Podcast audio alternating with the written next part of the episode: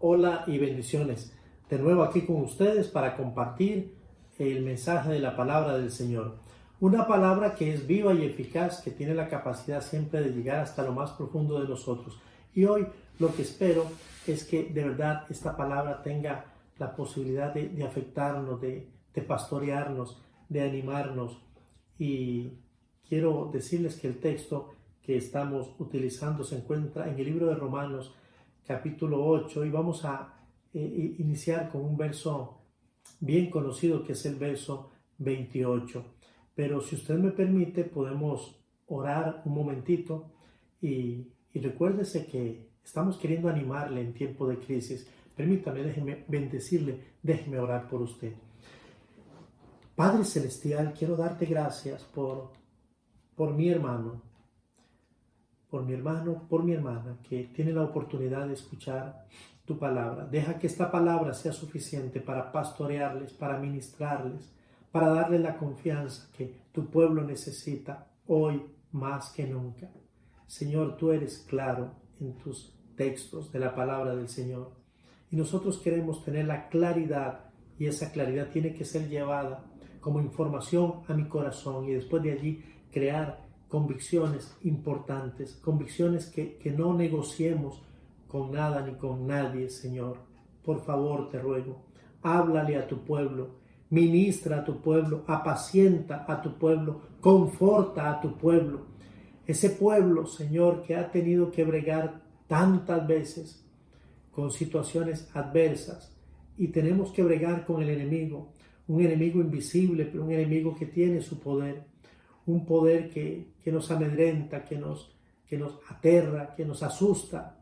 Pero Señor, qué bueno es saber que tu palabra nos dice que mayor es el que está en nosotros que el que está en el mundo. Hoy, Señor, queremos que esta palabra pueda afectar el momento histórico en el que estamos viviendo. Y nosotros al finalizar este tiempo de reflexión, este tiempo de estudio, seamos más fuertes y estemos convencidos que nada nos puede separar del amor de Dios. Oro y doy gracias a ti. Oro convencido de que tú me escuchas.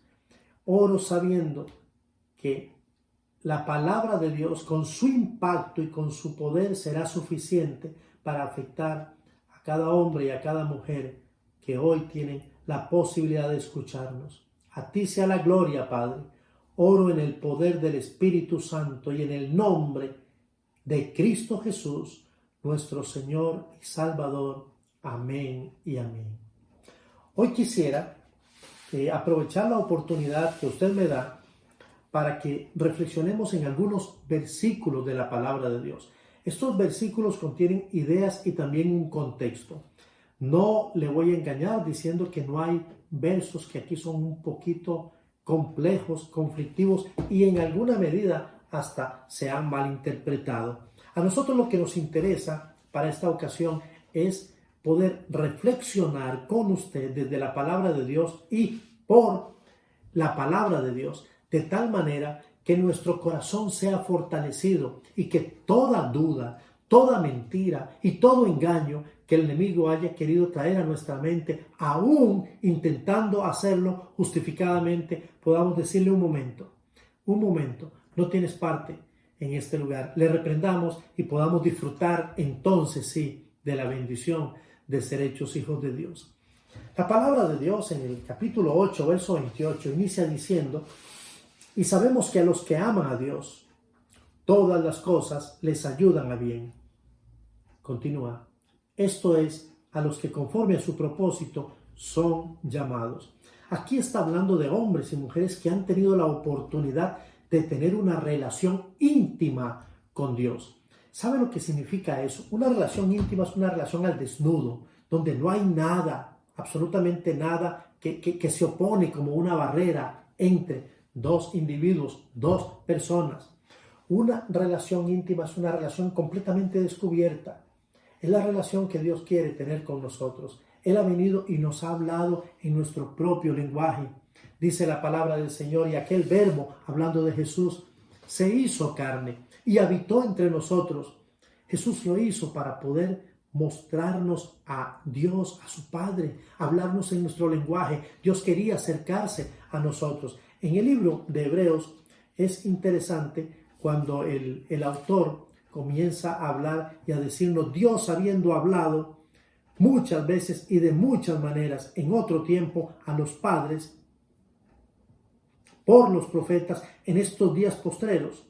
Él ha querido hacerlo por medio de su Hijo, a quien constituyó heredero de todo y por quien asimismo hizo el universo, creador. Nuestro Dios es creador, Jesús es creador y Dios se permitió a través de Jesucristo llegar a usted y llegar a mí. Ahora Él quiere que nosotros podamos tener con consigo mismo una relación íntima. Él nos anhela, es lo que dice la palabra del Señor.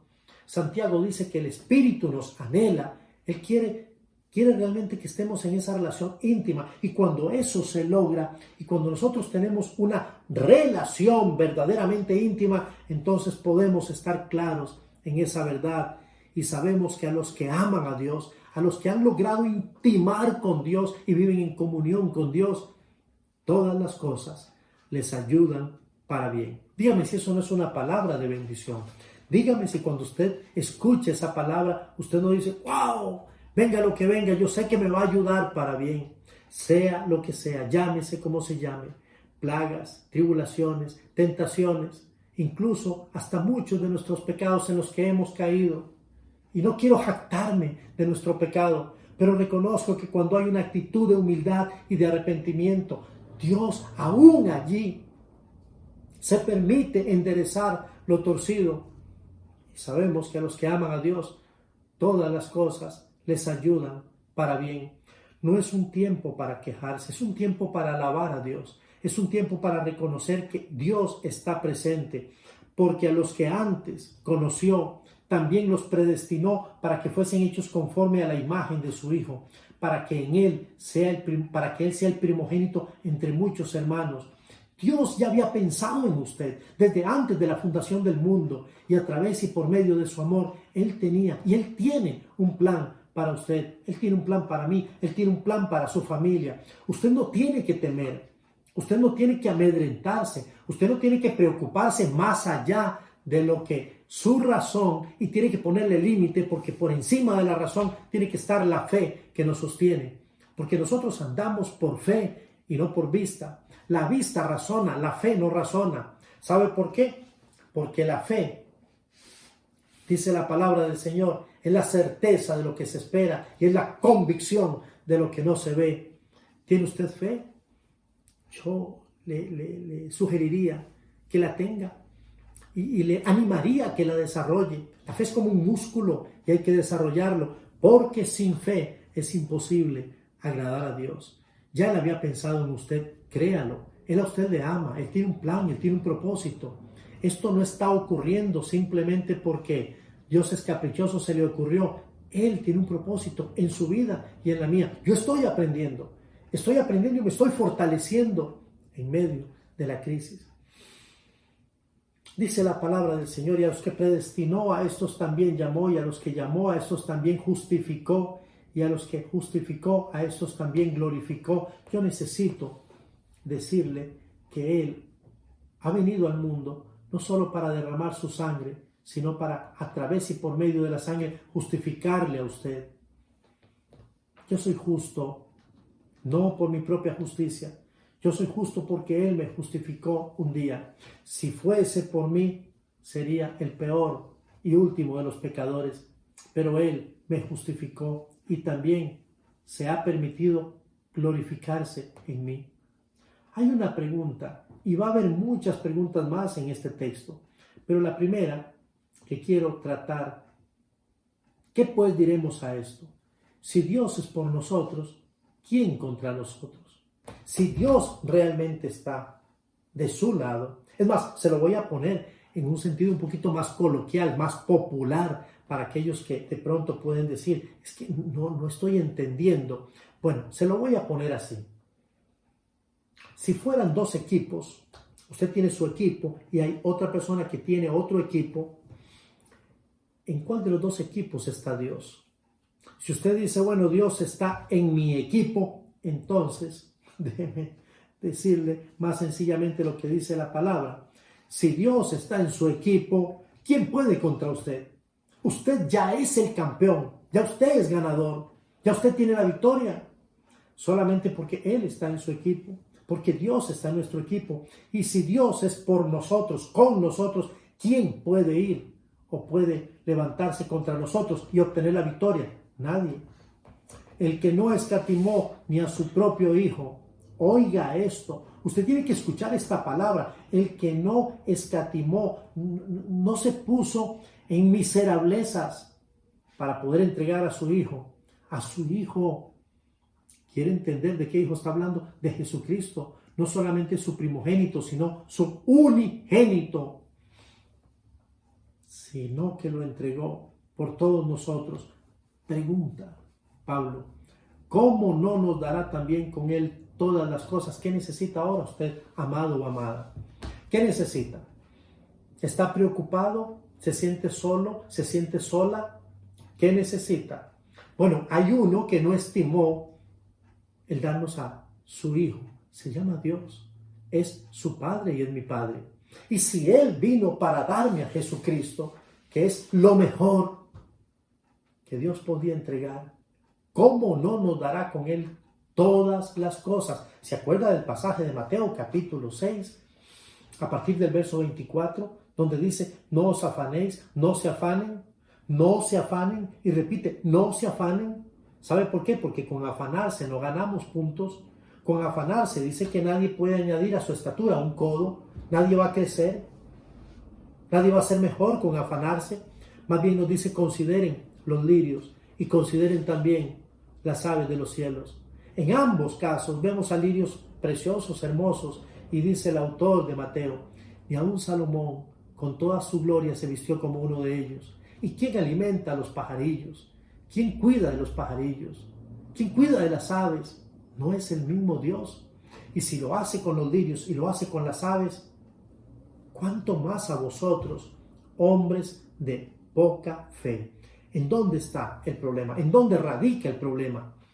en donde Dios quiere zarandear a su iglesia. Y está comenzando con usted, conmigo, en que necesitamos aumentar ese músculo que se llama fe y depositar nuestra confianza absoluta en nuestro Dios. Esta palabra es una palabra que tiene que ser leída con detenimiento. ¿Quién acusará a los escogidos de Dios? ¿Quién? Ha llamado y amada antes de hacer, proferir una acusación ante alguien, ante alguien o para alguien o contra alguien, deténgase, deténgase. Porque ¿quién acusará a los escogidos? Yo le voy a decir quién lo va a hacer. El acusador, el diablo, el mentiroso. Él quiere acusarnos. Él quiere acusarnos y él quiere condenarnos. Pero yo quiero contarle que en una ocasión alguien llegó para acusar a una mujer. Y esta persona que llegó, o estas personas, no venían con argumentos infundados, ellos venían con argumentos sólidos. Y ellos dijeron, en el capítulo 8 del libro de Juan, dice la palabra del Señor, que le trajeron a Jesús una mujer, se la, prácticamente se la tiraron, la tiraron delante y le dijeron, Maestro, escuche esta palabra. Juan capítulo 8, verso 4 esta mujer ha sido sorprendida en el acto mismo del adulterio. Qué vergüenza, qué vergüenza, qué vergüenza. Lo que está diciendo aquí el texto es sumamente vergonzoso. Esta mujer fue sorprendida en el acto mismo del adulterio. Son de esos pecados que nosotros condenamos. Son los pecados que nos alarman y nos tienen que alarmar. Pero son los pecados más comunes en los que muchos de nosotros hemos tenido la posibilidad de ser atormentados y ser atacados. Son los pecados morales en donde nosotros tenemos que luchar día a día, hombres y mujeres, pero nos vestimos de santidad y de piedad y somos fáciles para acusar a nuestro hermano y para señalarlo. Esta mujer, no estoy diciendo que había hecho algo bueno, No estoy aplaudiendo su pecado, porque ni este ni ningún otro pecado se debe de aplaudir. Pecado es pecado y tiene que ser tratado como, como tiene que ser tratado. Pero cuán fácil es nosotros establecer los juicios y decir de esta manera y señalar cuando no es nuestra condición. Entonces la pregunta, ¿quién acusará a los escogidos de Dios? ¿Quién te va a acusar? Hermano o hermana, ¿quién te va a acusar? La pregunta no es quién te va a acusar, quién te puede acusar. Bueno, la Biblia dice, Dios es el que justifica. ¿Y quién condenará?